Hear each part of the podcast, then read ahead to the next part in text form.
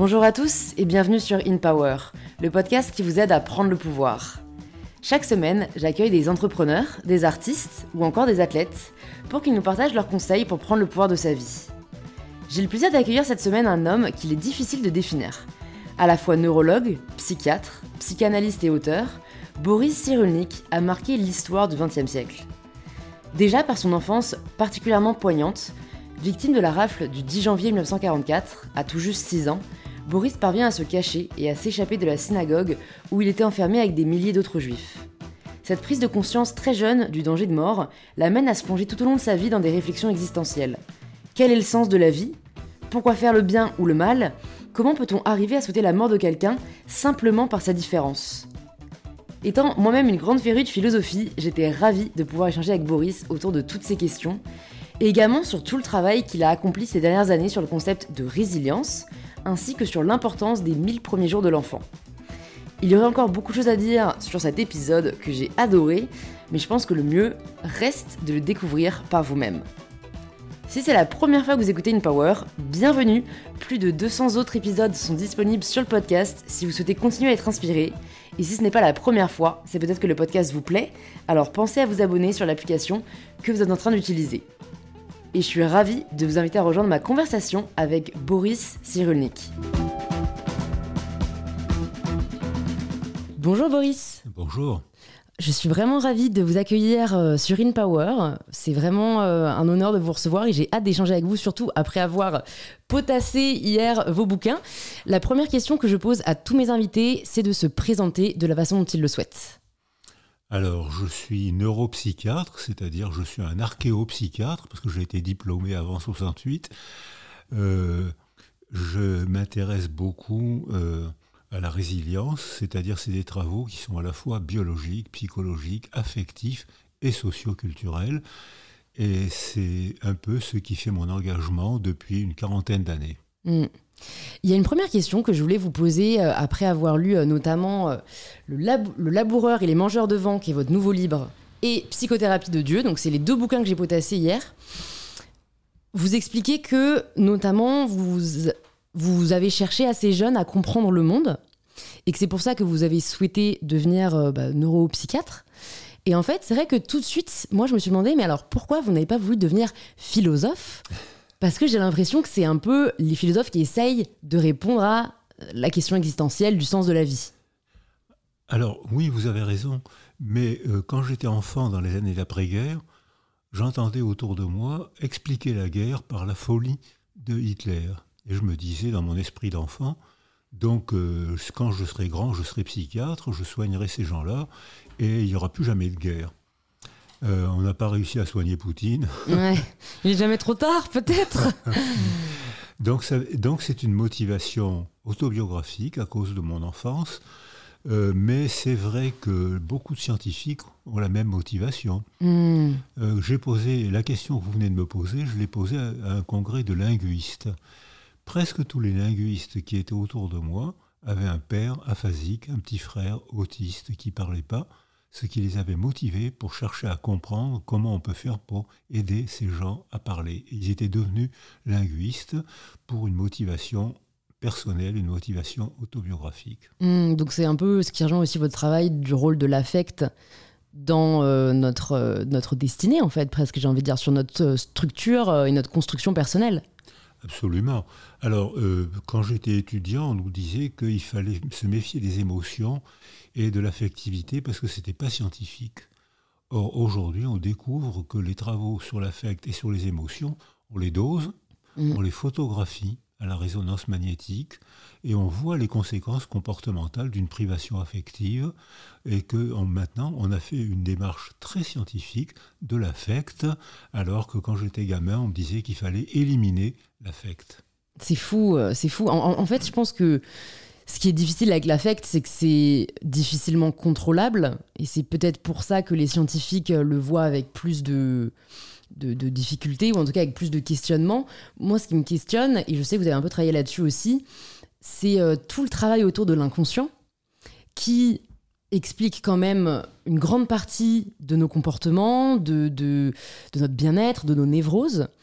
Est-ce que vous pouvez peut-être nous parler de de, l'inconscient et de, du champ d'études aujourd'hui où on en est et où on peut espérer aller parce que voilà j'ai l'impression que ça euh, ce qui me fascine moi pour donner un exemple c'est euh, de nombreuses victimes euh, d'agressions sexuelles vont l'oublier vont leur cerveau va les protéger de cette de ce fait et je connais des personnes qui 10 ans 20 ans 30 ans après tout d'un coup s'en rappellent. Alors l'inconscient n'a pas été découvert par Freud l'Autriche baignait dans le concept d'inconscient, das Unbewusst. Euh, c'était le vétérinaire qui employait le mot inconscient. Et il y avait des tirages fantastiques, des débats philosophiques sur est-ce que les animaux ont un inconscient ou est-ce que seuls les êtres humains en ont. Hmm. Et quand Freud s'est développé, euh, il a entendu ce concept d'inconscient et il l'a appliqué à la condition humaine où bien sûr il existe, mais l'inconscient, euh, c'est presque tout. Ce, notre, notre vie est oubliée. C'est-à-dire, vous avez parlé de l'oubli des personnes agressées, mais c'est la règle. Euh, on ne met presque rien en mémoire. Ce qui fait notre autobiographie, la représentation de soi, notre histoire de vie, c'est quelques éléments et vous, vous venez de naître, alors vous ne savez pas encore, mais vous verrez quand vous aurez 85 ans, ou 4, que en fait on ne retient presque rien des milliards de milliards d'événements, de mots, de situations qui nous ont entourés, on ne retient presque rien et que ce presque rien nous constitue. Tout le reste est oublié. Alors ce qui est oublié, ça peut être oublié parce qu'il n'y a pas de trace cérébrale, ça peut être oublié parce que comme vous l'avez dit, c'est insupportable de se rappeler. Alors ça, c'est la définition du refoulement. Euh, donc, euh, je pense que ça concerne aussi la condition humaine, que ça, c'est une grande découverte de Freud et des psychanalystes, mais actuellement, on parle beaucoup plus du non-conscient, c'est-à-dire de l'inconscient cognitif. Toute une partie de notre cerveau est circuitée par le milieu et on n'en prend pas du tout conscience. Alors c'est pas l'inconscient freudien, comme vous l'avez défini tout à l'heure, c'est un autre inconscient. Mmh.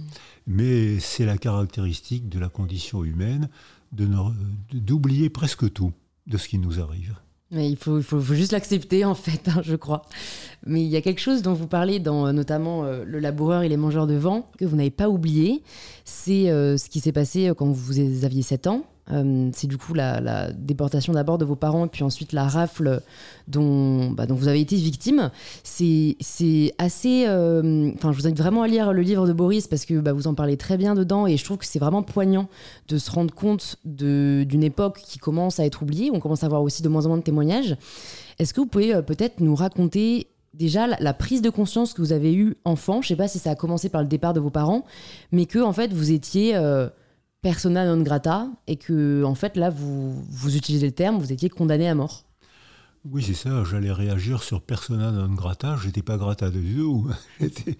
J'avais clairement compris que on avait tué ma famille, mes parents, ma famille avait disparu et on voulait me tuer, c'était clairement dit.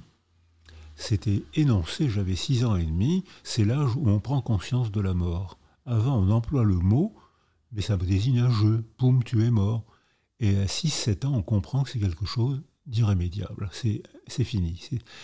Alors, donc, j'ai entendu ce mot pour mes parents. Entendu euh, ce mot pour mes parents. Je l'ai entendu à la Libération, euh, où j'ai entendu euh, une juste qui m'avait recueilli dire à sa fille "Mais tu ne comprends pas que ils ne reviendront, ses parents ne reviendront jamais."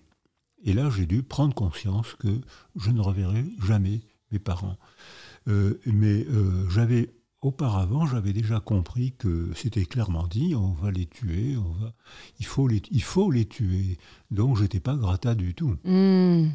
Et donc ça, vous en avez vraiment... Parce que 7 ans, c'est vrai que c'est l'âge, euh, j'ai l'impression, où on commence à avoir des souvenirs, mais il faut que des faits extrêmement marquants euh, et traumatisants comme ce que vous avez vécu pour vraiment vous en souvenir. Enfin, vous racontez notamment euh, l'évasion euh, de, je crois que c'est dans une synagogue où vous étiez enfermé.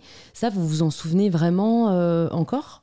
Alors clairement, parce que euh, vous avez dit tout à l'heure, quand on est traumatisé, on oublie. On oublie tout le temps.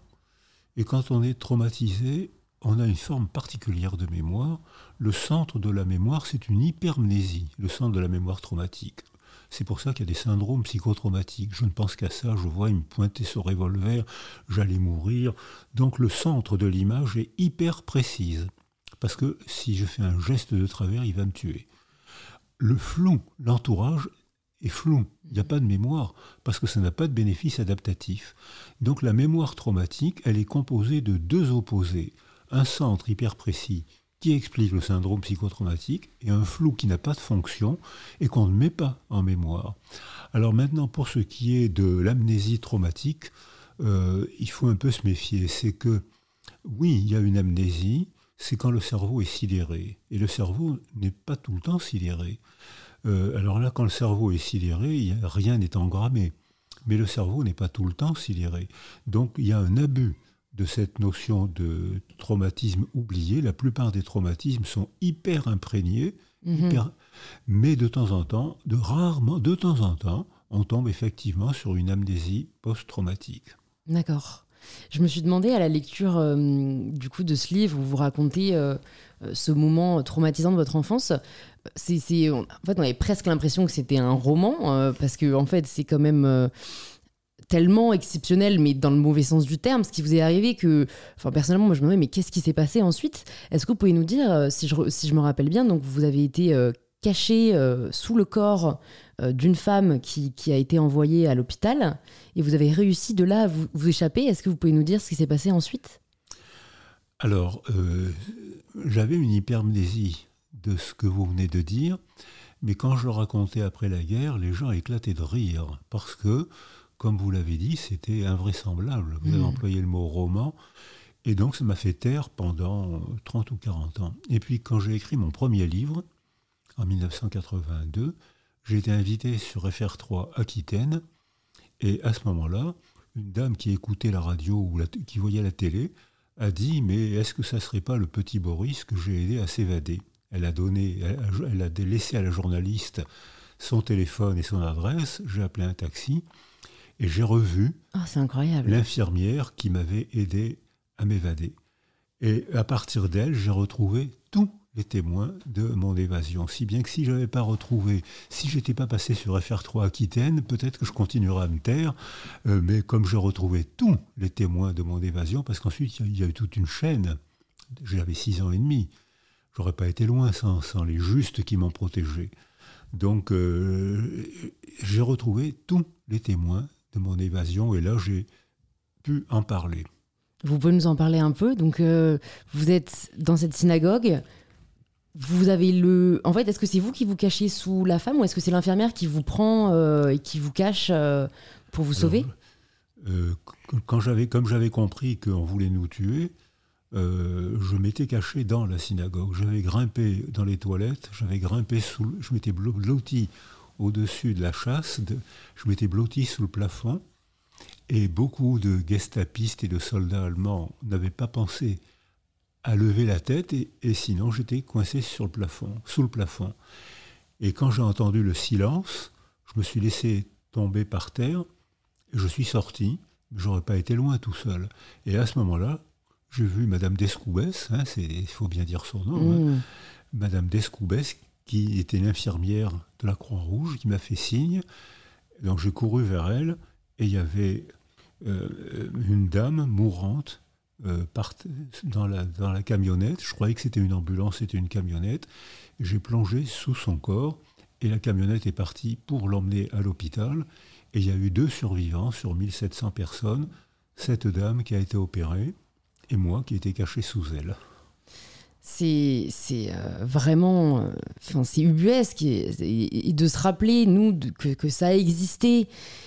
Et pour des raisons, vous évoquez aussi très bien dans le livre, d'eugénisme qui, qui enfin, défie toute logique. Mais ce, qui est vraiment intéressant dans votre livre, je pense que vous êtes beaucoup à nous écouter, vous avez peut-être déjà posé, posé cette question. Comment est-ce qu'on a pu arriver au point où on en est arrivé pendant la Seconde Guerre mondiale Parce que limite qu'il y ait euh, un fou, euh, voilà, psychopathe, ok, mais qui en ait eu des milliers, voire des millions, c'est ça qui est très difficile à expliquer. En fait, vous expliquez très bien, et ce, que, ce qui m'a surpris, qu'en fait, l'humain est fait pour être asservi, ou en tout cas, recherche l'asservissement. Eh ben voilà, alors ça, ça m'a tout le temps tracassé.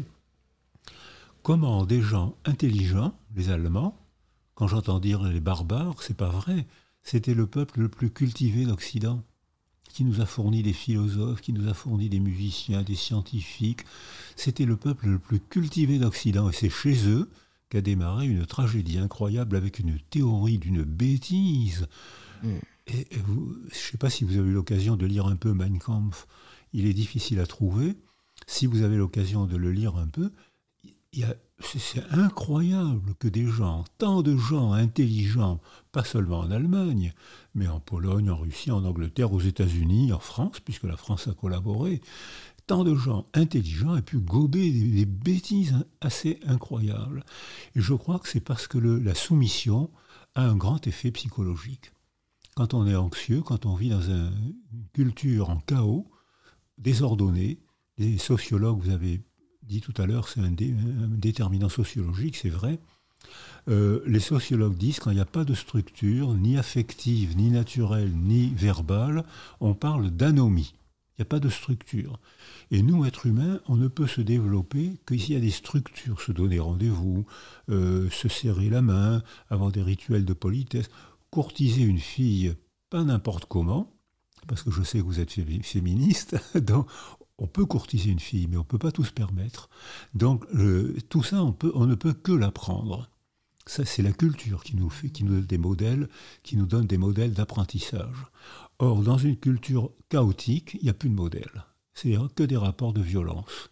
Et à ce moment-là, arrive un sauveur, qui est un escroc culturel, qui dit Moi, je sais d'où vient le mal, ça vient des juifs, ça vient des arabes, ça vient des étrangers, ça vient de qui vous voulez. Euh, euh, votez pour moi et je vais vous sauver. Et actuellement sur la planète, regardez un peu le nombre de dictateurs qui ont été élus démocratiquement. Parce qu'il n'y a pas assez de culture. Parce que la civilisation est chaotique. Les gens sont malheureux, ils s'accrochent à tout ce qui flotte quand on se noie, on s'accroche à tout ce qui flotte. Hmm. Il s'accroche, un sauveur, un escroc arrive, il se laisse escroquer. Quand j'ai travaillé dans les pays en guerre ou dans les pays en grande difficulté sociale et culturelle, j'ai été stupéfait par le nombre de sectes. Les sectes courent pour faire leur marché quand les gens sont malheureux. Donc il faut s'arranger pour que les gens soient pas malheureux. Il faut s'arranger pour faire de la culture pour qu'on puisse se rencontrer, parler, s'amuser, ne pas être d'accord. Ça fait partie de la condition humaine. Les débats démocratiques font partie de notre condition. Et s'il y a ça, ben, on vivra ensemble. Ça ne veut mmh. pas dire qu'on sera toujours d'accord, mais on vivra ensemble. Et s'il n'y a pas ça, on sera malheureux et on risque de nous-mêmes, vous, moi peut-être, de voter pour un dictateur. Mm. Il y a une phrase que j'ai notée euh, dans, justement aussi le laboureur et les mangeurs de vent euh, qui m'interpellait. Euh, voilà, le malheur vient de ceux qui pensent autrement. Vous avez noté cette phrase. Et, donc je me suis vraiment demandé pourquoi a-t-on tant de mal à dialoguer, à accepter les personnes qui ne partagent pas les mêmes croyances que nous? C'est assez dingue quand on y pense. Eh bien, la plupart des guerres sont déclenchées par cette phrase les guerres de religion ont été déclenchées par euh, il ne pense pas comme nous, son Dieu est inférieur au nôtre, donc il mérite la mort. Euh, il n'a pas fait le chevalier de la barre au XVIIIe siècle, euh, il n'a pas fait un signe de croix en croisant un curé, donc c'était considéré comme un blasphème. Aujourd'hui, quand vous croisez un curé, vous faites un signe de croix Je souris. donc on n'y pense même plus. Donc il y a un bêtisier du blasphème. Mais le fait, quand on est malheureux, euh, on doit être rassuré par une seule vérité. Et il y a des gens parmi nous qui aiment douter, qui aiment se décentrer. Tiens, il, elle a dit ça, mais lui, elle, a dit autrement. Ça m'intéresse. Je vais m'enrichir en lisant deux livres différents, en rencontrant deux cultures différentes, en comparant deux religions différentes. Ça va m'amuser, ça va m'étonner, parfois ça va m'irriter, mais c'est intéressant de penser qu'il y a plusieurs manières d'être humain. Et à ce moment-là, on devient tolérant. C'est-à-dire que je ne vois pas où est le crime de ne pas faire un signe de croix quand on croise un curé. Je ne vois pas où est le crime d'être musulman. Ou je ne vois pas. C'est leur culture, c'est sa mmh. culture. Il n'y a pas de crime du tout. Il y a un intérêt pour une autre religion, une autre culture. Mais il y a des gens qui ont besoin d'une seule vérité. Dites-moi où est la vérité. Dites-moi ce que je dois croire. Et là, on entre dans la pensée totalitaire. C'est celle que je dénonce, que mmh. j'essaye de, comprendre et de dénoncer dans, avec mon laboureur. Mmh. C'est sûr. En fait, c'est, si vous l'abordez aussi, c'est accepter de ne pas comprendre qui est difficile. Et en fait, c'est quand euh, on va chercher désespérément une réponse. Euh, dans le totalitarisme, ça va même être un responsable pour euh, soulager presque en fait euh, sa conscience. Et, c'est comment faire, j'ai envie, je ne sais, pas si c'est utopique de demander, mais comment faire pour accepter euh, de ne pas comprendre justement, pour se dire, ben, en fait, je ne sais pas. Et je sais que moi-même, j'en suis victime, je cherche toujours à comprendre voilà, les choses, alors que parfois, on ne peut pas les expliquer. Mais vous avez raison, c'est très difficile de dire je ne sais pas.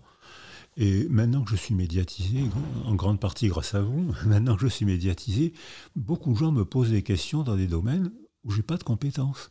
Et il m'arrive de plus de répondre, je ne sais pas. il y a des gens qui prennent ça très bien.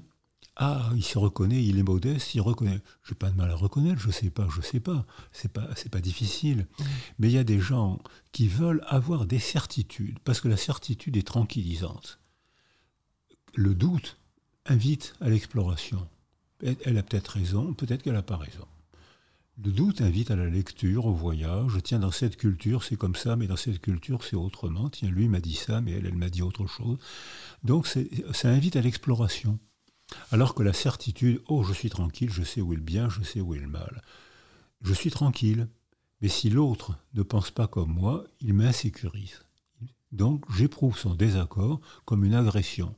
J'appelle la police. Hmm. Je veux, c'est un blasphémateur il faut qu'il se taise ou qu'on le mette en prison. Et c'est comme ça que démarrent les régimes, les pensées totalitaires. Est-ce que vous pensez que c'est hum, le que c'est que c'est fatidique, j'ai envie de dire? Est-ce que, que, c'est le le lot de l'histoire euh, que euh, de rencontrer des phases de paix puis de retomber en phase de guerre? Est-ce qu'il y aurait un moyen de ne pas retomber dans euh, les excès et, puis les, dérives dans lesquelles on est tombé auparavant, parce que il y, a cette phrase, euh, cette maxime populaire, l'histoire se répète, et on n'a pas envie d'y croire, mais j'ai l'impression que voilà, le contexte actuel donne de plus en plus raison à cette réalité. Donc, comment faire pour ne pas retomber dans les écueils Voilà, c'est le terme que je cherchais, dans les écueils du passé? Alors, vous avez dit, il y a eu des moments de paix et des moments de guerre. Il y a eu énormément de moments de guerre très cruels. Mm. C'est-à-dire que je crois que la les sociétés humaines se sont constituées grâce à la guerre, grâce à la violence des hommes, plus que celle des femmes. C'est-à-dire qu'on voit aujourd'hui que dans les violences conjugales, c'est 80% d'hommes, 20% de femmes. Dans la violence sexuelle, c'est 90% d'hommes, 10% de femmes, euh, dont on parle très peu tellement on pense que ce n'est pas leur violence. Mais il y, en a moins que d'hommes, plus qu'on le croit.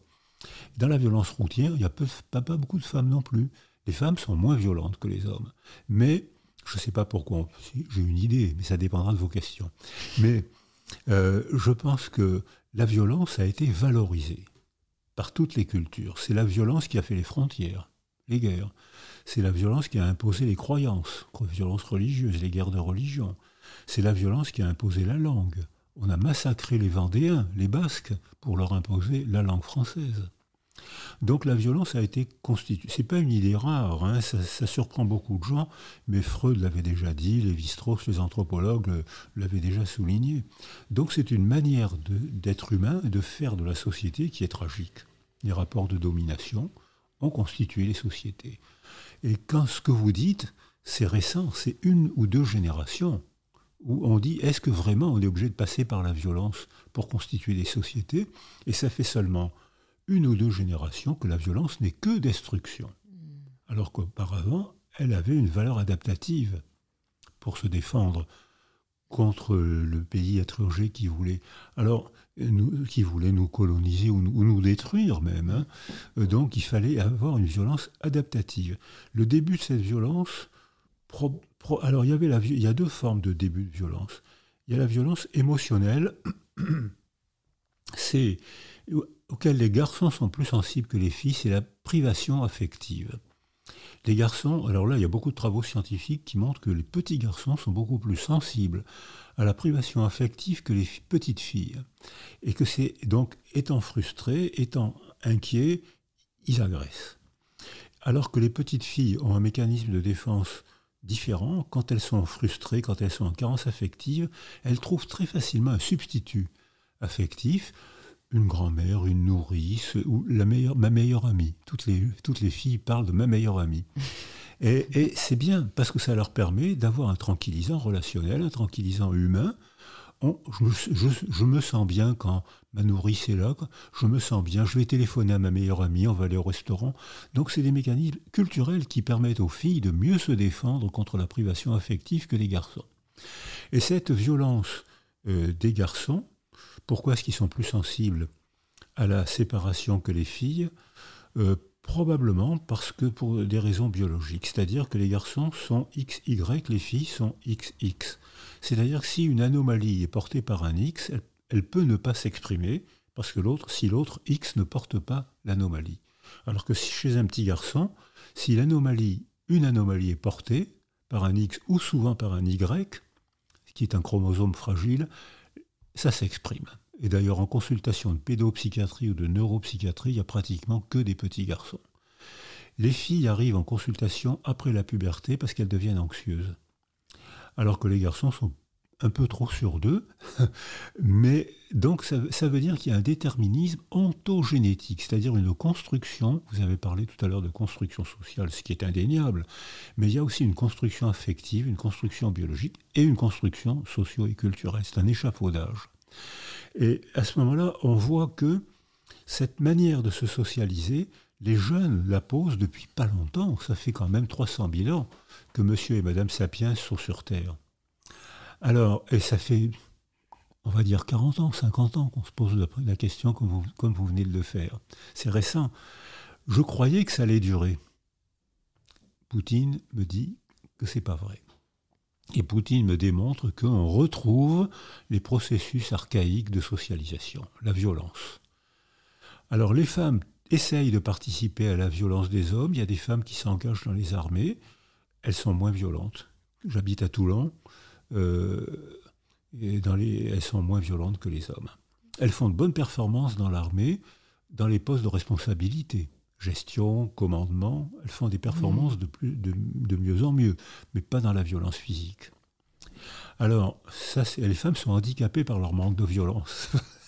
mais est-ce qu'on en a vraiment besoin, en fait? C'est ça la question. La question, c'est que jusqu'à maintenant, on en a eu besoin.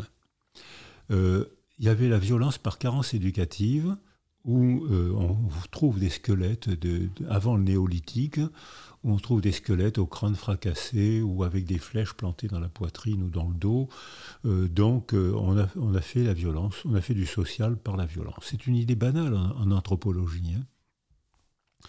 Maintenant, peut-être que c'est plus nécessaire à condition de développer la culture. Ce qu'on fait souvent, mais qu'on ne fait pas toujours, puisqu'il y a des gens encore maintenant, il y a, au Proche-Orient, en Extrême-Orient, aujourd'hui, il y a encore des guerres dont on ne parle pas. Tout à fait et qui valorise la violence. Hein. Hmm. Un homme qui, qui tue des ennemis, il est décoré. En temps de paix, un homme qui tue quelqu'un d'autre, il est emprisonné. Hmm. Donc, donc on voit que le contexte culturel est important et que le meilleur moyen de combattre la violence, c'est d'éduquer les petits garçons et les petites filles, et c'est de faire de la culture pour apprendre à réagir autrement.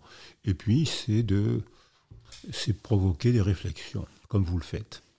Grâce à vous, grâce à vous, et, je rebondis sur ce que vous nous dites par rapport euh, à la petite enfance. Euh, et, ce que vous venez de nous dire, euh, j'avais relevé aussi une citation dans le livre, il est désormais prouvé que les privations affectives provoquent des altérations cérébrales. Donc en fait, j'avais envie de rassurer toutes les personnes qui peut-être ont eu une privation affective étant enfant. donc voilà, quand tout ne se passe pas comme prévu, en fait j'ai deux questions. C'est la première, déjà, donc oui, quand, tout ne se passe pas comme prévu, euh, quand on est enfant, bah, comment on peut essayer de, devenir résilient, qui est un concept que vous avez beaucoup travaillé, dont on va parler. Et une autre question que je me pose quand même, et j'ai hâte d'avoir votre avis là-dessus, j'ai quand même observé autour de moi que les personnes ayant eu une enfance difficile, euh, ou en tout cas ils ont dû faire face à de l'adversité, qu'elle soit sociale ou affective, sont des personnes qui ensuite ont entre guillemets plus de d'argne euh, de faire leurs preuves et donc de se faire une place dans la société et peut-être voilà plus euh, envie de réussir. Mais d'un autre côté, cette réflexion est assez cynique parce qu'elle voudrait dire qu'en fait, il faudrait avoir des privations enfants pour créer une désirabilité supérieure par la suite.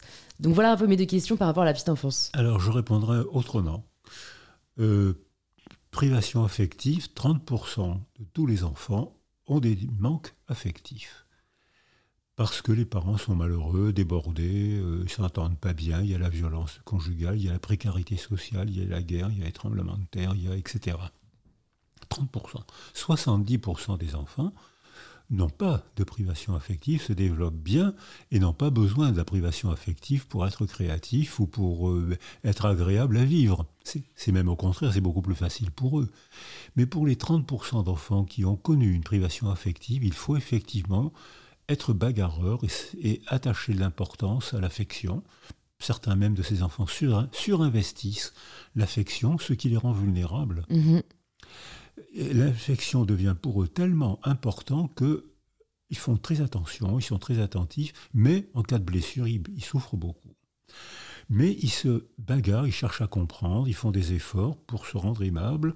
C'est le principe de la résilience. C'est-à-dire qu'ils ont eu une altération cérébrale provoquée par la carence affective, euh, surtout par la privation euh, affective.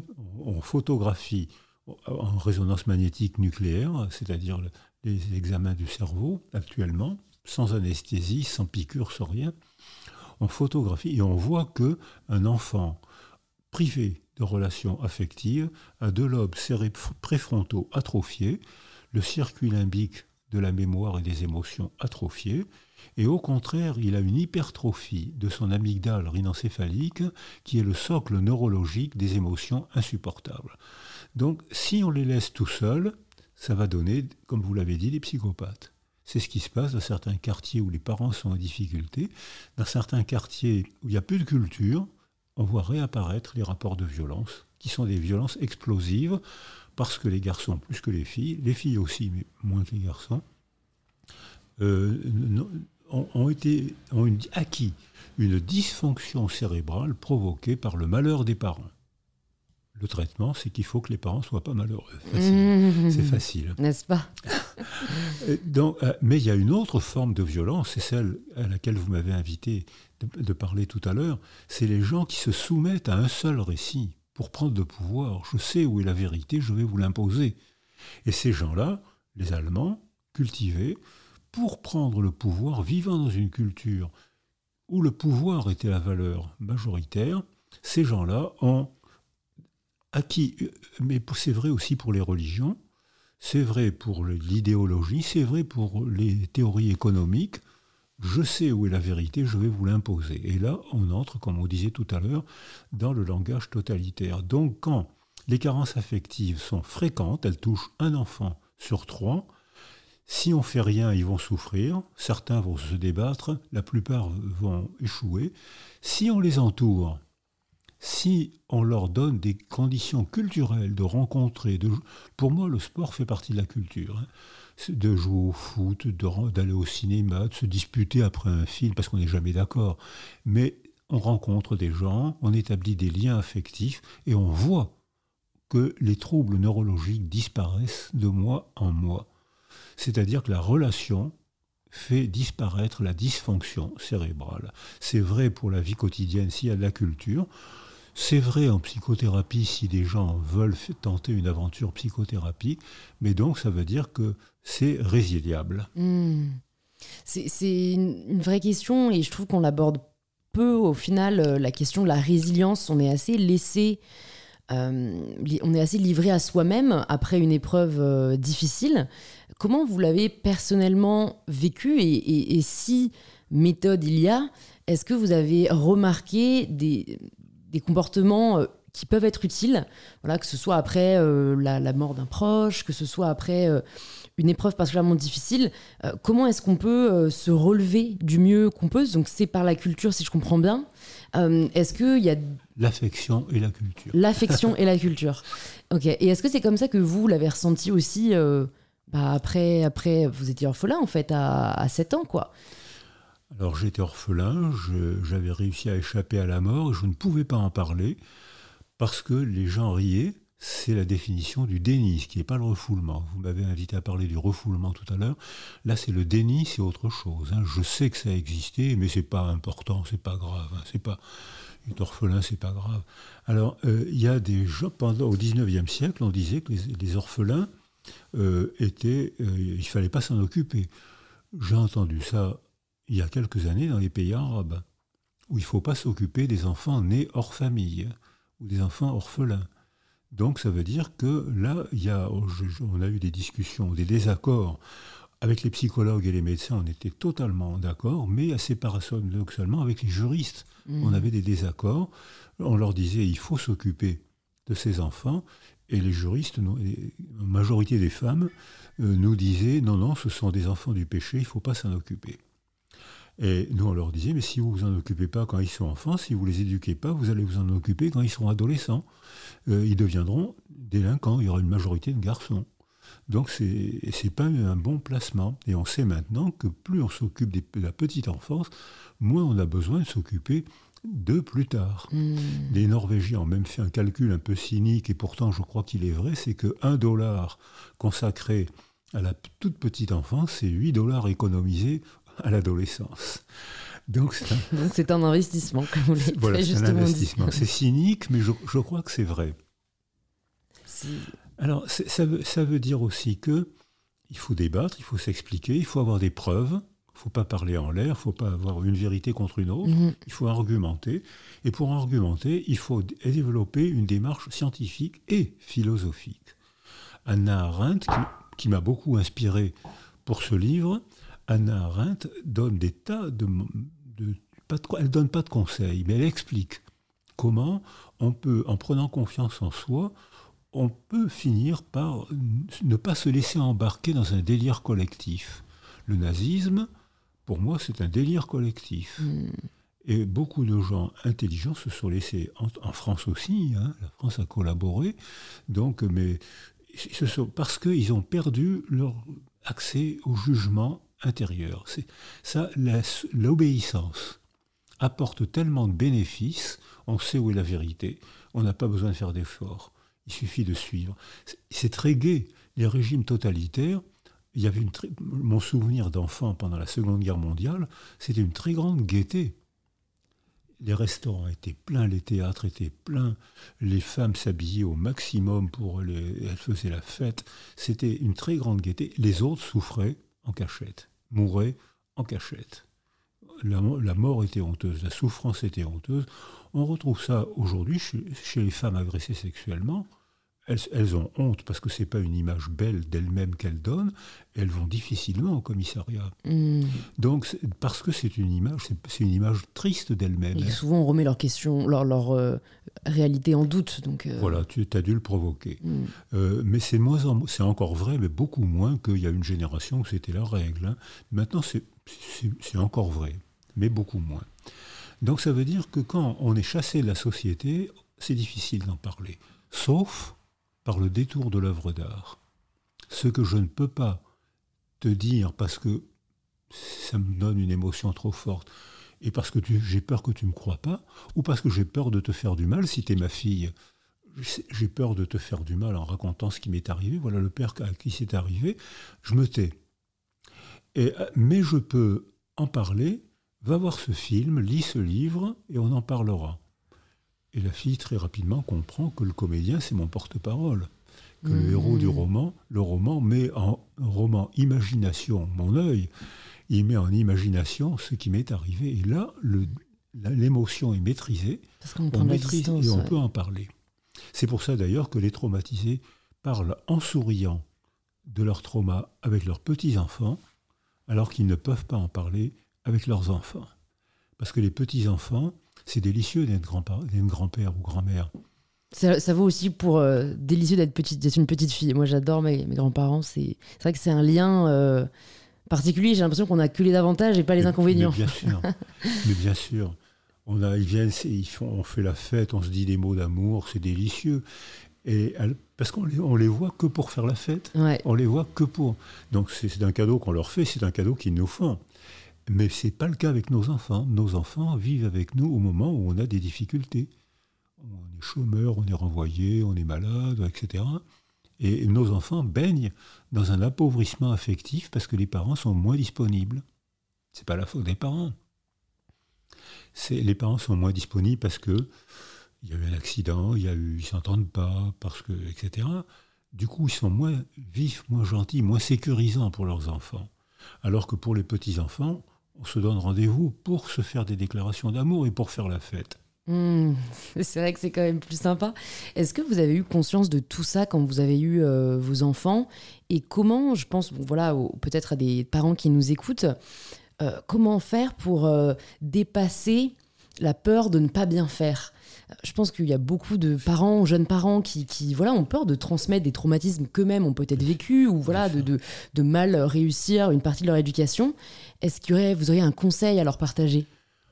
Non, je fais, je fais faire comme ma copine Anna, Anna Arendt. Je n'ai pas de conseils, mais j'ai des explications à proposer. Les gens décideront, ils choisiront, ils décideront. Euh, je pense que euh, la, la, plupart des traumas sont difficiles à dire. Euh, j'ai été médecin au centre médico-social de la Seine, qui avait un chantier naval, et pendant la guerre, les communistes ont été courageux ils ont eu beaucoup de fusillés, beaucoup de déportés. Euh, et à la libération, ils ont décidé de manifester. Et eux, ils se sont battus. Ils se sont manifestés pour dire voilà, j'ai été à Auschwitz, voilà ce que j'ai vu. Je suis un des rares. Il y avait 27 000 survivants sur presque un million de gens envoyés. Je fais, voilà ce que j'ai vu, je tiens à en témoigner. J'ai soigné tous leurs enfants. Parce que, en disant leur trauma, ils avaient transmis l'horreur, planté l'horreur dans l'âme de leurs enfants. Donc, il faut se taire. Mais si on se tait, on n'a pas un père, une mère entier. Papa, que j'aime beaucoup, il parle, il rigole, il joue au foot, il... et puis tout d'un coup, papa, qu'est-ce qui s'est passé pendant la guerre? De quel pays tu viens? Pourquoi est-ce que tu as ça? Papa se tait. Son silence m'angoisse. Son silence me révèle le lieu de sa souffrance qui ne veut pas me dire qu'est-ce qu'il me cache. J'ai peur, j'ai une angoisse.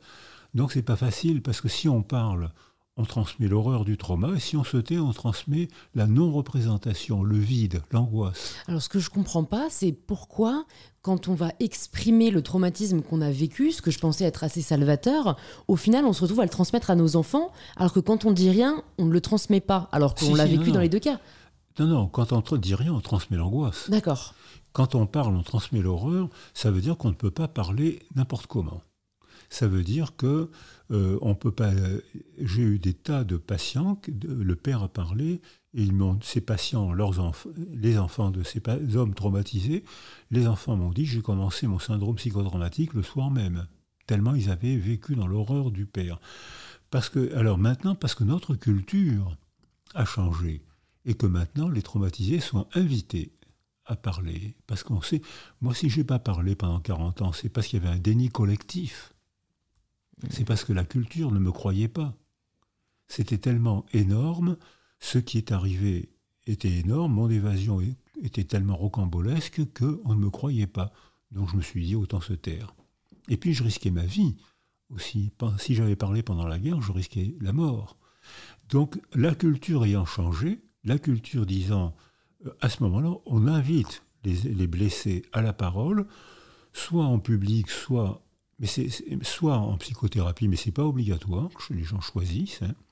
Et ah, notre culture a changé, et là maintenant, on, on, entend la parole des victimes, alors que pendant des millénaires, la victime, c'était la vaincue. L'homme victime, c'était le vaincu. Mm-hmm. La femme agressée sexuellement, tant pis pour elle. C'était, on, a fait des millénaires comme ça. La responsabilité doit changer de camp.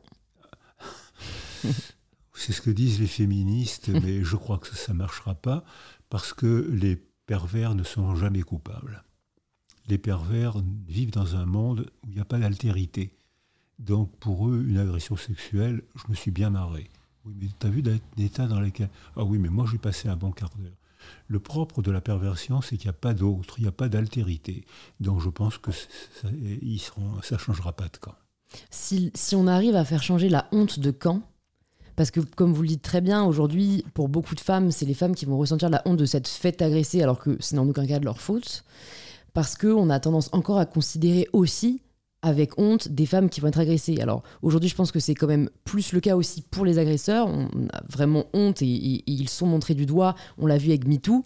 Mais je pense que si on arrive vraiment dans une société, dans une société où les femmes arrivent à ne plus avoir honte de ce qui leur est arrivé et, au contraire à transférer cette honte là où elle vient, peut-être que ça fera réfléchir à, deux fois, vu qu'apparemment ils ne réfléchissent pas, ces hommes qui agressent, parce que, comme vous l'avez dit aussi, euh, dans le schéma de la virilité, euh, la honte ne, fait pas non plus euh, bon ménage, dans le sens où ils ne veulent pas avoir cette image d'eux-mêmes. Aujourd'hui, cette image ne les dérange pas parce qu'ils se le voient comme euh, quelqu'un, je sais pas, de profiteur ou comme un playboy. Si on arrive à leur faire voir la réalité de qui ils sont en commettant ces agressions, après, voilà, c'est peut-être aussi. Ça, ça, arrive, mais c'est rare. Hein. Freud, les psychanalystes disent il faut culpabiliser les pervers. Alors là, ils ont honte, là, ils reconnaissent, mais ça arrive. C'est rare. Moi, je commence que plutôt que de punir, plutôt que de faire honte, je crois qu'il faut éduquer et développer la culture. Éduquer les petits garçons les, petits, et les petites filles, leur apprendre à s'exprimer autrement que par des cris ou par la violence. C'est une mmh. question d'éducation où l'affectivité joue un grand rôle et c'est une question de culture. Le cinéma doit montrer le monde intime. Totalement d'une femme euh, agressée, de façon à ce que... Euh, il y a des femmes qui, qui, sont, qui agressent sexuellement. J'ai eu à accompagner des femmes pédophiles, des mères incestueuses. Elles sont beaucoup moins nombreuses que les hommes. Euh, mais il y en a. Oui, totalement. C'est les deux. Et, mais comme vous dites, j'en parle pas mal dans mon livre, les représentations doivent changer parce que c'est aussi en objectifiant la femme comme on le fait aujourd'hui dans de nombreux films que des hommes en fait finissent par nous objectifier et donc, euh, euh, et donc nous agresser. Donc euh, ça c'était parenthèse féministe, mais vous parliez de, de psychanalyse et, je, je, crois savoir en tout cas de votre parcours que vous aviez un peu touché à vraiment différents aspects de la psychologie, de la psychiatrie. Et j'ai l'impression qu'aujourd'hui, on remet pas mal en question la psychanalyse, qu'il y a beaucoup de nouvelles formes de thérapie qui naissent, la psychothérapie, les thérapies comportementales, tout ça. Alors c'est compliqué, hein, il n'y a pas une seule réponse, mais qu'est-ce que vous conseilleriez pour peut-être les personnes là euh, dont on parle, qui voilà, ont des traumas, euh, ne se sentent aujourd'hui pas bien dans leur peau? Est-ce qu'un travail psychanalytique vaut le coup, j'ai envie de dire, parce que euh, de ce que moi ma psy m'a dit, même si elle est très freudienne, ça prend quand même du temps. C'est des, des, années. Et puis des sous. Voilà, et puis des sous, totalement. totalement. Alors que euh, les thérapies euh, comportementales, notamment, euh, en tout cas c'est moi ce que j'ai découvert, peuvent agir de manière beaucoup plus rapide et, de manière voilà assez libératrice. Donc, est-ce que pour vous ça se complète? Est-ce qu'on peut choisir l'un ou l'autre? Quelles sont un peu vos, connaissances sur ce sujet? Alors, j'ai fait une psychanalyse parce que quand j'étais jeune, il y avait c'était presque obligatoire. Ça fait partie d'une formation que je ne regrette pas, parce qu'elle m'a appris à me décentrer de moi pour me représenter, pour visiter le monde des patients. Et donc ça a été une formation que je ne regrette pas. Mais euh, la psychanalyse ne convient pas à tout le monde. Il y a des gens qui sont amoureux fonds de la psychanalyse et qui sont prêts à tout payer. Je connais même des gens qui sont prêts à sacrifier leur famille pour faire une psychanalyse tellement ils sont, ça leur plaît de, comprendre eux-mêmes, de se découvrir. Euh, la psychanalyse qui a été, selon moi, une grande découverte, avant Freud, euh, quand quelqu'un souffrait, c'était le mauvais œil, c'est-à-dire c'était le voisin qui lui avait envoyé le mauvais œil, c'était euh, Dieu qui l'avait puni, c'était... donc y a, les gens étaient complètement déresponsabilisés. Si tu souffres, euh, c'est que quelqu'un t'a empoisonné l'âme. Alors que depuis Freud, on dit, si tu souffres, il y a un moyen de comprendre ta souffrance et il y a un moyen d'y échapper ou d'en faire quelque chose. C'est la phrase de Jean-Paul Sartre. Hein. Fais quelque chose de ce que la vie a fait de toi. Euh, donc, alors donc la découverte freudienne a été l'ouverture du continent du dedans une nouvelle manière de penser qui a marqué le 19e siècle, le 20e siècle. Donc ça, merci Freud, merci la psychanalyse. Mais Après, dans les années 60 et surtout après mai 68, on a vu apparaître des dogmes psychanalytiques, des chapelles psychanalytiques, une cinquantaine de chapelles psychanalytiques différentes se haïssant et se faisant des procès, ce qui n'est pas très la preuve d'une grande paix intérieure. Et là, euh, la psychanalyse s'est dévalorisée. Euh, c'est-à-dire qu'il y a eu des, des, sectes où les gens se détestaient parce qu'ils ne respectaient pas le même dogme. Il y a eu la même chose pour les religions. Les protestants ont payé très cher le fait de ne mmh. pas être tout à fait d'accord avec les catholiques. Mmh. Donc, ça, donc je pense que ça rejoint ce que vous m'avez invité à dire tout à l'heure. Dès l'instant où on pense qu'il y a une seule vérité, on arrive à un langage totalitaire. Et la psychanalyse, qui a été une découverte, un changement de conception de l'homme au XIXe siècle, à la fin du XXe siècle, est devenue dogmatique. Et là, elle s'est disqualifiée et beaucoup de gens ont été attirés par les psychothérapies brèves qui conviennent à certains, qui marchent souvent. Les évaluations sont difficiles à faire. Elles sont souvent trafiquées. Pourquoi? Pour, euh, prêcher cette paroisse? Voilà. Elles sont, donc, je me méfie beaucoup de ces, euh, ces, évaluations. Et pourtant, je sais que j'ai des patients, j'ai des amis qui ont fait des psychodéthérapies brèves et qui s'en trouvent, très, qui trouvent très bien. Mais si notre culture redevient chaotique, on va, on va voir, depuis le virus, on a vu apparaître des psychothérapies sectaires. Depuis le virus, en deux ans. En deux ans, on a vu apparaître une. D'abord, il ne faut pas oublier qu'on a évalué actuellement en France, il y a 415 formes différentes de psychothérapie. Ah, quand même. Quand même. Alors, euh, schématiquement, merci Freud pour avoir découvert la psychanalyse.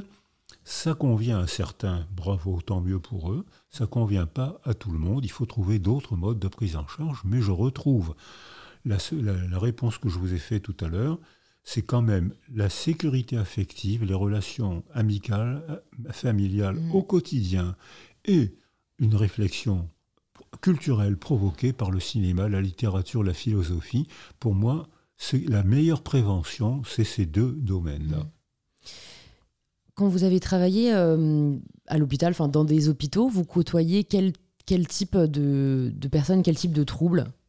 Bah, ça, dépend. D'abord, j'ai d'abord été interne en neurochirurgie parce que euh, les tumeurs cérébrales, les atrophies, les blessures cérébrales donnent des troubles psychiques fondés sur la neurologie. La syphilis, qui est une méningite avec une sorte de bave comme du pu qui se répand sur les ménages, donne des troubles psychiques. Depuis que la pénicilline, en cinq semaines, ces troubles psychiques disparaissent qui va en conclure qu'il faut soigner la schizophrénie avec de la pénicilline. Donc euh, j'ai vu des tumeurs cérébrales, parfois bénignes, qui stimulaient la zone dont je parlais tout à l'heure, l'amygdale rhinencéphalique. C'est un noyau qui est à la face profonde et interne du cerveau. La tumeur stimulait, écrasait cette amygdale. Les gens étaient en rage incessante. On enlevait la tumeur, ils redevenaient gentils, souriants.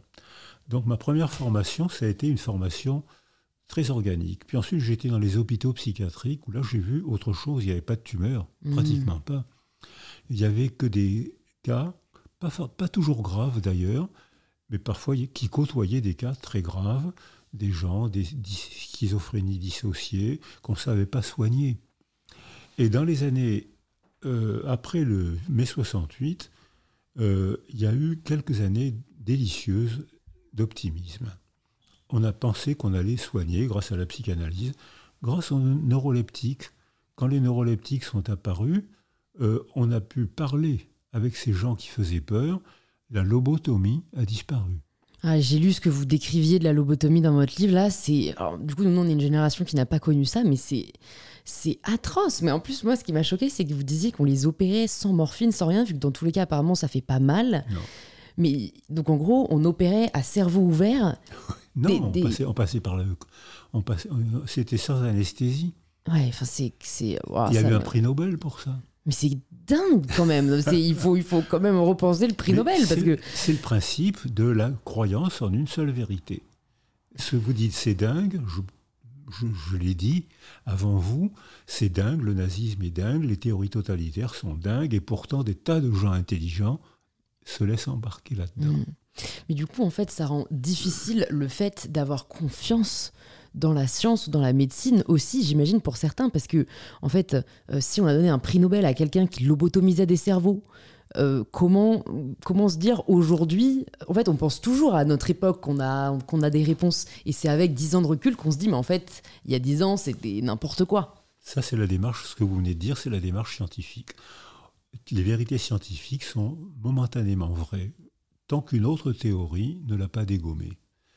La pénicilline fait disparaître la syphilis ménagée et les troubles psychiques de la syphilis ménagée il y a des tas de gens qui ont conclu qu'il fallait donner des antibiotiques aux fous, ce qui était absurde. On a constaté que, effectivement, couper le, lobe préfrontal, les gens cessaient d'avoir des angoisses parce que leur personnalité était tellement amputée qu'ils n'avaient plus d'angoisse. Il y a des gens qui ont, qui ont fait des lobotomies en pensant, et puis très rapidement, ce sont des gens non diplômés des médecins des hôpitaux psychiatriques qui n'étaient pas psychiatres, qui, se, qui ont dit mais c'est pas un traitement, c'est un crime. Et à ce moment-là, ça a été considéré comme un crime et interdit par la loi. Mais ce que vous venez de dire, ça fait partie de la démarche scientifique. les scientifiques n'ont pas de vérité définitive, mmh. c'est les croyances qui mmh. ont des vérités définitives. Les scientifiques disent aujourd'hui, j'ai constaté que, un tel a constaté que, je pense que, mais si demain vous apportez une autre publication, je suis prêt à changer d'opinion, ce que ne fait pas un croyant. C'est vrai. Un croyant dit c'est un blasphème, si tu n'es pas d'accord avec moi, c'est que tu es un mécréant, une mécréante. Hmm.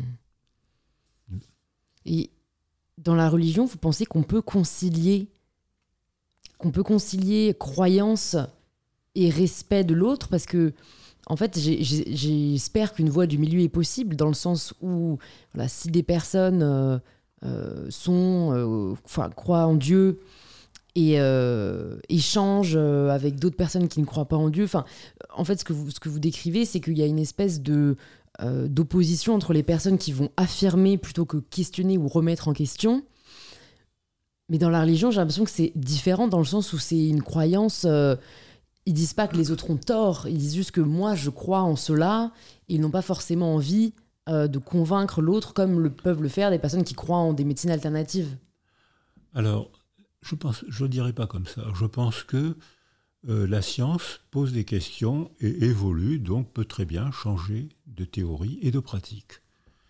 Euh, je pense que il faut distinguer la spiritualité et la religion. La spiritualité caractérise la condition humaine presque tous les êtres humains, un jour, pensent à Dieu. Alors il appelle Dieu, il l'appelle Allah, il l'appelle euh, force supérieure. J'entends beaucoup de jeunes aujourd'hui qui disent qu'il y a une force supérieure qui nous gouverne. Bon, avant on appelait ça Dieu. Je pense que quand les gens ont acquis un attachement sécure, c'est ce que je dis dans mon livre sur psychothérapie de Dieu. Ça les intéresse, c'est ce que je disais tout à l'heure pour la culture, ça les intéresse, ça les choque pas que quelqu'un ait une autre croyance qu'eux. Moi, je suis chrétien, tu es musulman, ça m'intéresse. Dis-moi comment tu fais. Dis-moi comment ta croyance religieuse organise ta famille. Dis-moi quelles sont les valeurs proposées par ta religion. Je te dirai quelles sont les valeurs proposées par ma religion. Et dans ce cas-là, c'est intéressant, c'est la hmm. culture. En revanche, le drame arrive quand je pense que je suis le seul à avoir le vrai Dieu et que si tu n'es pas d'accord avec moi, tu es blasphématoire.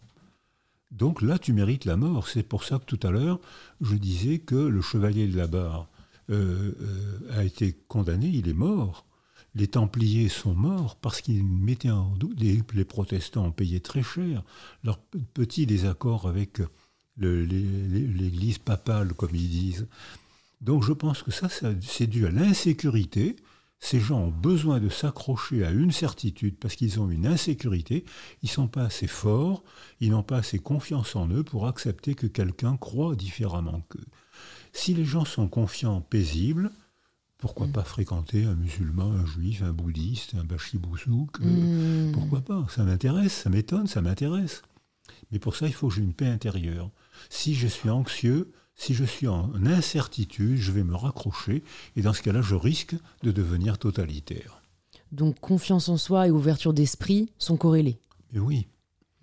comme notre ami Anna Arendt dit très bien que euh, il faut si les enfants se développent bien, euh, ce qui est le cas de 70% des enfants dans notre culture. Mais attention, mm.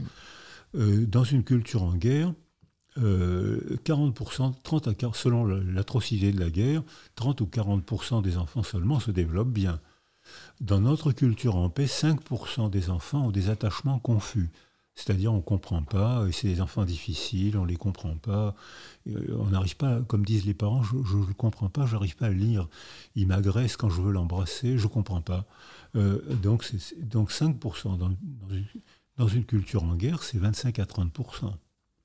Donc le contexte culturel joue un rôle énorme dans le développement individuel. Mm-hmm. Donc si on veut qu'il y ait de moins en moins de gens qui, totalitaire, il faut améliorer la culture, il faut qu'on joue à découvrir d'autres religions, d'autres mmh. cultures, d'autres philosophies. Et j'emploie volontairement le mot jouer pour que c'est amusant, c'est agréable, c'est étonnant. Et à ce moment-là, on apprendra à nos enfants l'ouverture d'esprit qui, qui, ne mène pas à la guerre. Mais si parmi les enfants malheureux où la certitude totalitaire joue un rôle tranquillisant, mais c'est un rôle tragique puisque ça mène à l'intolérance de celui, celle qui ne pense pas comme moi.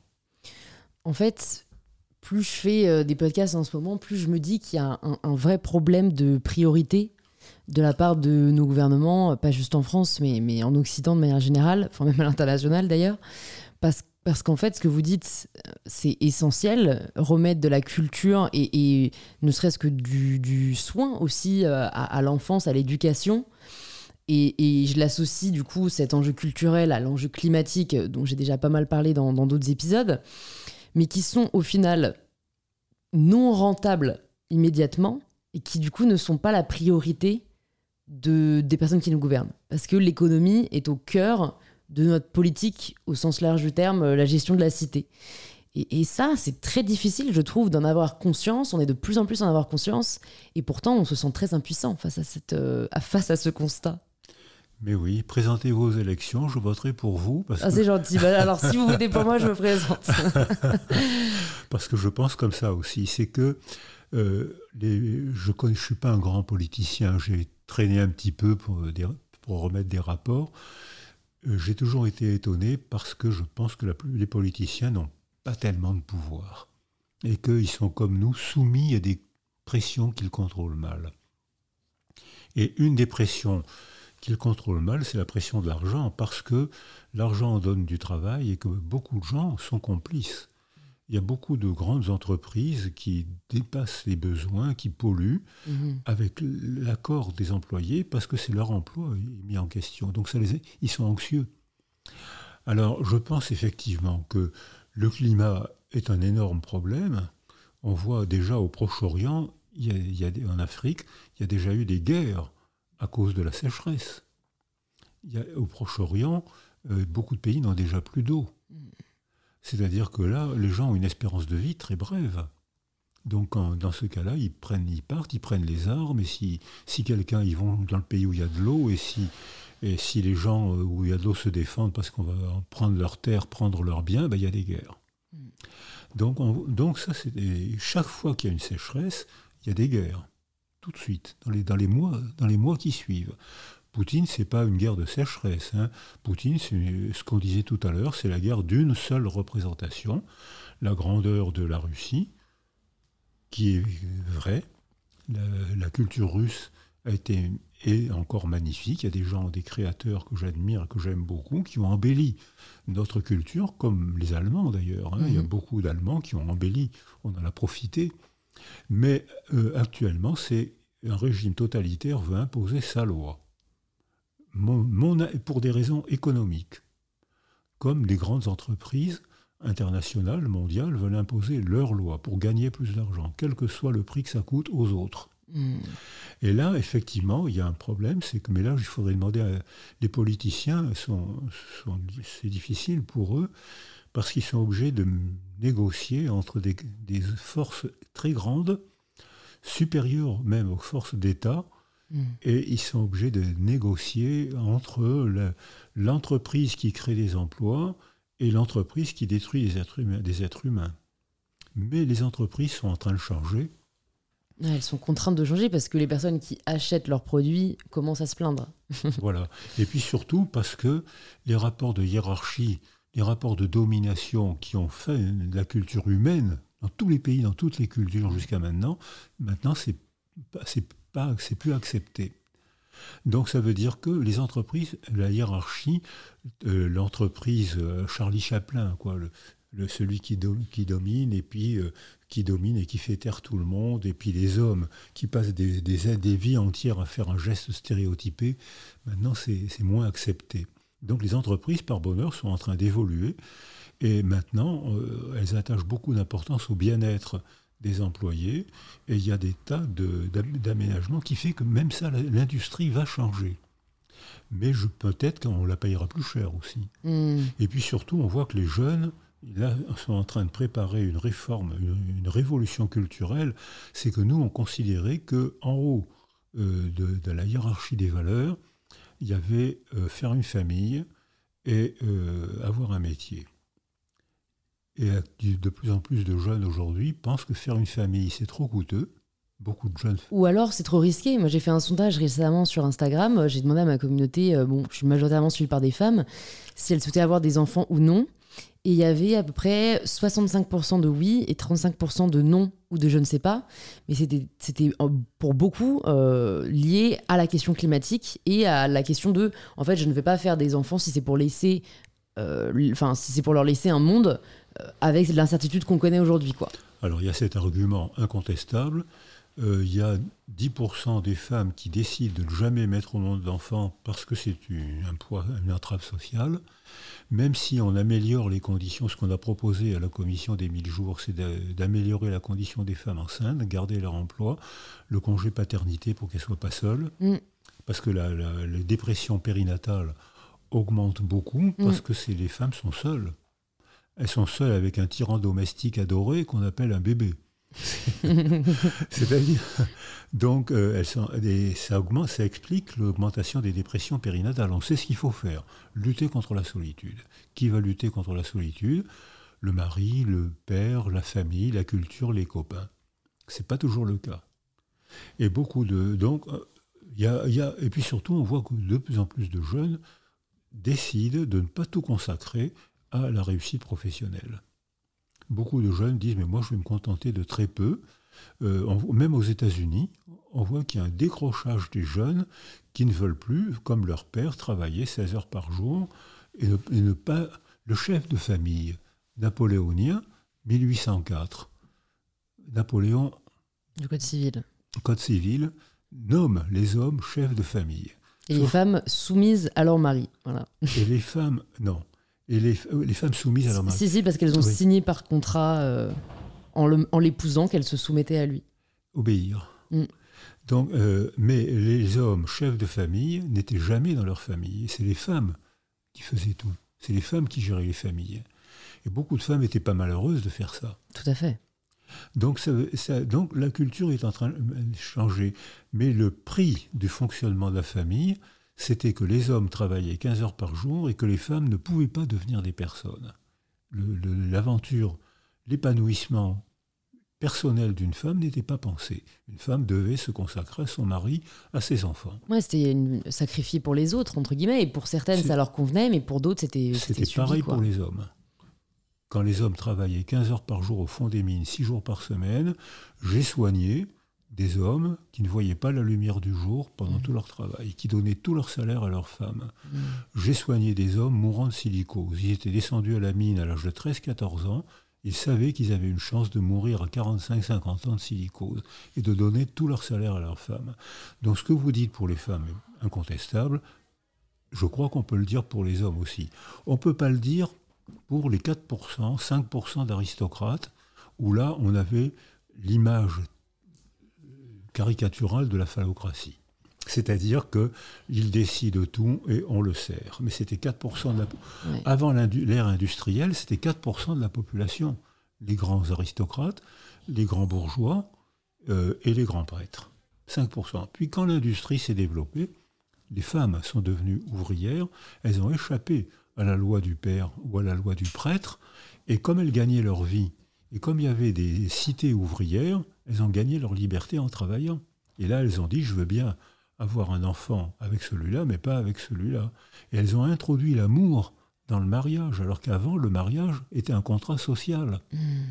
Et même la maternité, pendant très longtemps, la maternité, euh, on ne demandait pas leur avis aux femmes, elles devaient mettre au monde des garçons de préférence à des filles, parce que les garçons faisaient la guerre et travaillaient 15 heures par jour au fond des mines. Et on sacrifiait. Et aussi parce que c'est eux qui étaient héritiers. Donc c'est eux qui héritaient. C'était la conséquence de faire la guerre. Mm. C'était la conséquence. C'était tout un système de pensée qui était mis en place parce que la violence était socialisante. Mais maintenant, les jeunes ne veulent plus que la violence soit socialisante. Je prie qu'ils aient raison, mais il n'y a pas loin de chez nous, il y a un gars qui est en train de penser que la violence peut être socialisante et qu'on peut s'emparer des pays voisins pour profiter de leur richesse. C'est ce qu'on a fait avec l'Afrique, hein. c'est ce qu'on a fait avec la colonisation. Mmh, c'est vrai, c'est vrai, on a, on a beaucoup moins parlé. Et ça vaudrait le coup d'avoir un podcast. Je serais preneuse de vos recommandations, peut-être de personnes euh, qui peuvent venir sur InPower pour en parler. J'ai quelques dernières questions pour vous. Il y a un mythe déjà que j'avais envie de vous, de vous, sur lequel je voulais vous questionner. On entend un peu la croyance populaire. Euh, on n'utilise que 10% de nos facultés euh, cérébrales. j'imagine que c'est faux, mais voilà, je voulais voir avec vous d'où ça vient. Et même si on n'utilise pas que 10%, à mon avis, on n'utilise pas forcément tout notre potentiel. Et comment faire justement pour peut-être exploiter un peu plus nos facultés cérébrales?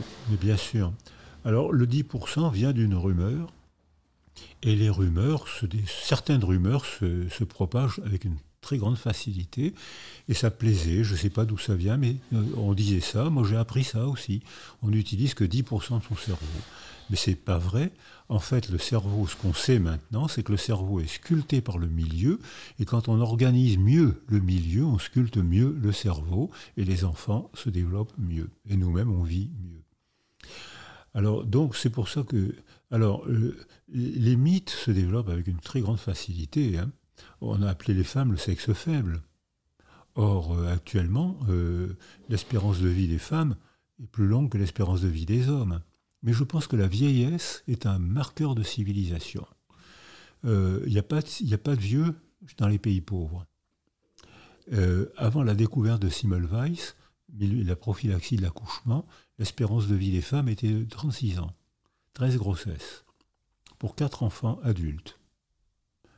Alors là, là, être femme à cette époque-là, c'était pas facile. Hein. Mmh. C'est pas forcément facile aujourd'hui, mais c'était pas plus facile hier. Hein. Donc ça veut dire que euh, aujourd'hui, dans les pays civilisés, les femmes vivent plus longtemps que les hommes, probablement par XX. Elles sont plus équilibrées plutôt que les petits garçons. Elles sont plus stables physiquement et neuropsychologiquement, mieux que les garçons et avant les garçons. Donc, donc et si la vie, si la culture est en paix, elles vivent plus longtemps que les hommes. Donc, donc on voit que c'est donc, mais on peut agir sur la culture qui agit sur nous. On n'est pas totalement on n'est pas totalement soumis. On peut très bien, ayant pris conscience de ça, on peut très bien décider, s'arranger, de faire des cultures différentes, de développer les associations, de développer le théâtre, le cinéma, le sport, les lieux de rencontre. Il y a des tas de choses qui ont disparu et qui permettaient aux adolescents de se socialiser. Mm. Et comme maintenant les adolescents ont du mal à se socialiser, d'abord parce que les métiers, il faut apprendre un métier, alors qu'avant la socialisation était plus facile. Quand j'étais gamin, je fais partie d'une classe d'âge où 3% des enfants allaient jusqu'au bac. Les autres, les garçons allaient à l'usine, les filles allaient à l'usine aussi. 3% seulement? Mais oui. Vous faites partie de ces 3% du Mais coup? oui. Ah oui, quand même. Mais oui. Parce que euh, les études, ce n'était pas une valeur. Ce qui était une valeur, c'était qu'une femme se marie. Le plus beau jour de ma vie, ce n'était pas toujours le cas. Il fallait qu'une femme se marie, mette au monde des garçons, des enfants, surtout des garçons. Et il fallait qu'un homme fasse la guerre et travaille le plus possible. Ça, c'était l'enjeu de la société. Ça ne veut pas dire que les hommes buvaient beaucoup. Mm. Donc la violence conjugale était peut-être encore plus grande qu'aujourd'hui.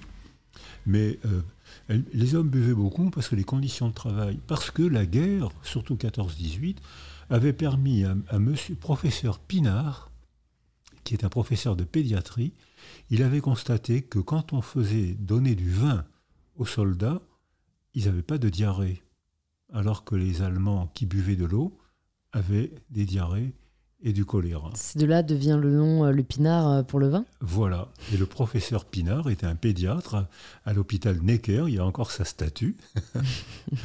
et donc, et, puis Pasteur disait, le vin est une bonne boisson. Comparé à l'eau souillée, il n'y a pas de doute, c'était meilleur que de boire de l'eau croupie mmh. ou de l'eau avec du choléra, comme on le voit réapparaître actuellement dans les pays pauvres. Donc le pinard a été valorisé. Les hommes avaient des conditions de travail très dures, physiquement très dures, moralement. J'ai soigné des hommes qui ne voyaient pas la lumière du jour, ou un mois ou deux par an, et qui, étaient, qui donnaient tout à leurs femmes. Hmm.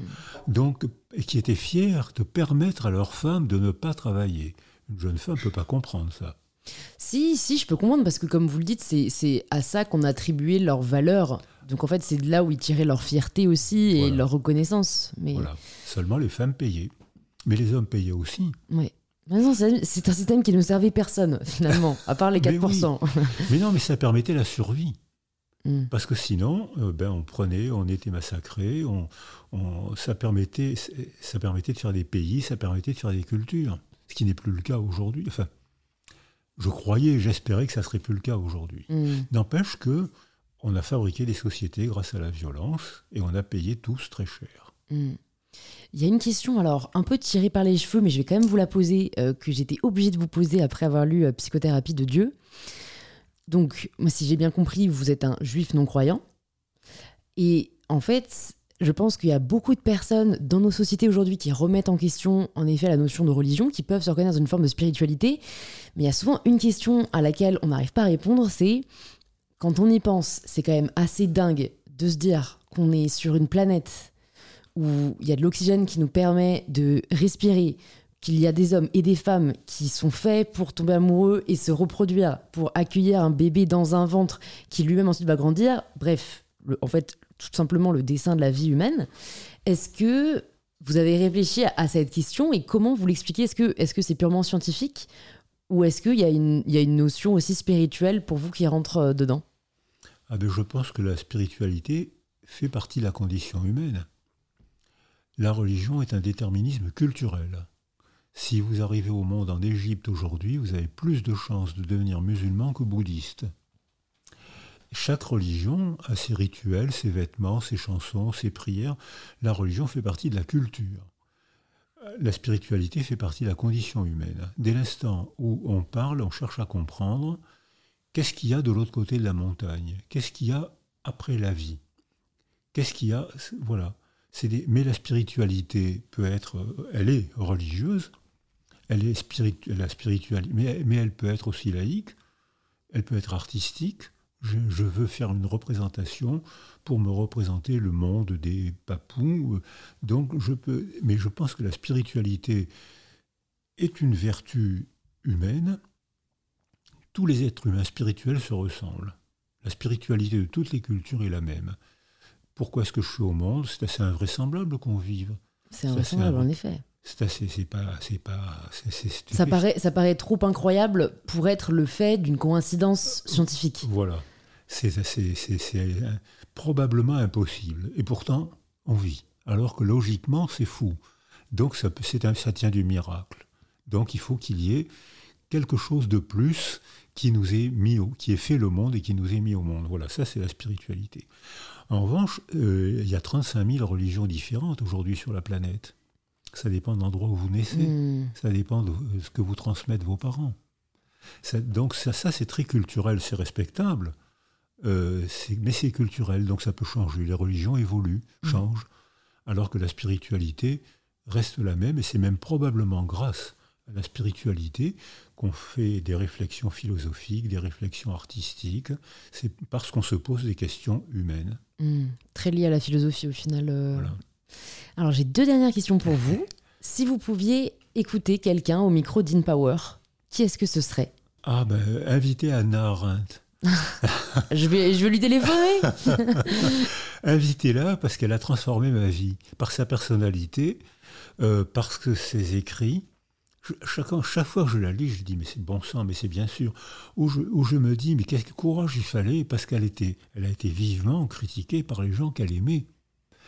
Comment elle a fait pour tenir le coup et garder la force dans ses, dans ses pensées hmm. et sans haïr Elle n'avait aucune haine. Elle a, été, elle a eu des relations amoureuses avec Heidegger. Heidegger a été membre du comité central d'une partie nazie allemand qui a joué un grand rôle dans, le massacre des Juifs. Elle a, elle a fui l'Allemagne, elle a retrouvé Heidegger après la guerre, elle n'a plus été amoureuse de lui, mais continuant à admirer sa pensée, elle l'a fait traduire aux États-Unis. Comment elle a fait pour garder cette liberté intérieure, cette force d'esprit? C'était un nazi, il a tué ma famille, ou les miens, mm. et pourtant c'est un esprit supérieur. Je reconnais, je le fais traduire aux États-Unis. Moi je trouve ça, alors là c'est une liberté admirable. Elle n'a pas été soumise à la vengeance. Elle aurait pu dire, il a été nazi, je veux sa peau. Au contraire, elle a dit, il a été nazi, il a commis un crime immense, et pourtant c'est un esprit supérieur.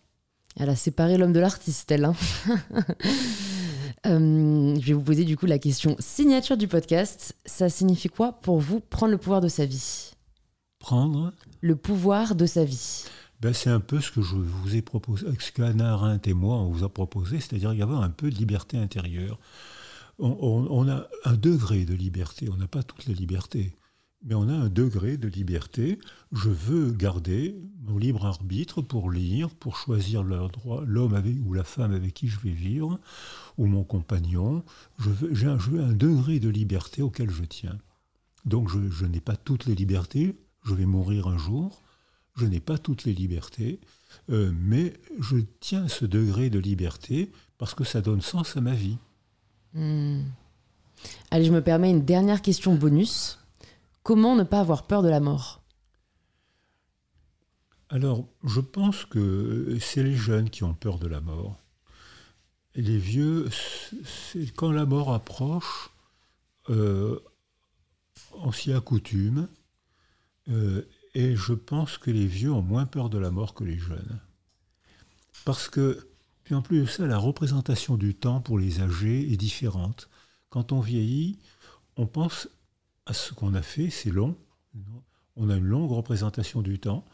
On pense à ce qui se passera après notre mort, c'est-à-dire ce que deviendront nos enfants, nos petits-enfants. Et si on est croyant nous-mêmes, qu'est-ce qu'on va devenir après notre mort?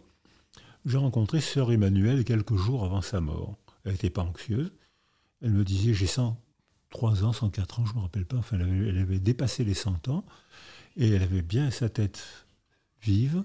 Et elle me disait, à vu mon âge, je vais enfin savoir. C'est-à-dire que pour elle, l'après, la mort, euh, c'était euh, autre chose, une autre forme de vie. Elle n'était pas anxieuse du tout. Alors, euh, je crois que les jeunes, en revanche, qui sont toujours au sprint, eux sont anxieux. parce qu'ils vivent au sprint, et qu'est-ce que je vais faire? Et Ils ont le vertige de la non-représentation. Le vide déclenche une vertige. S'il n'y a pas de culture, s'il n'y a pas...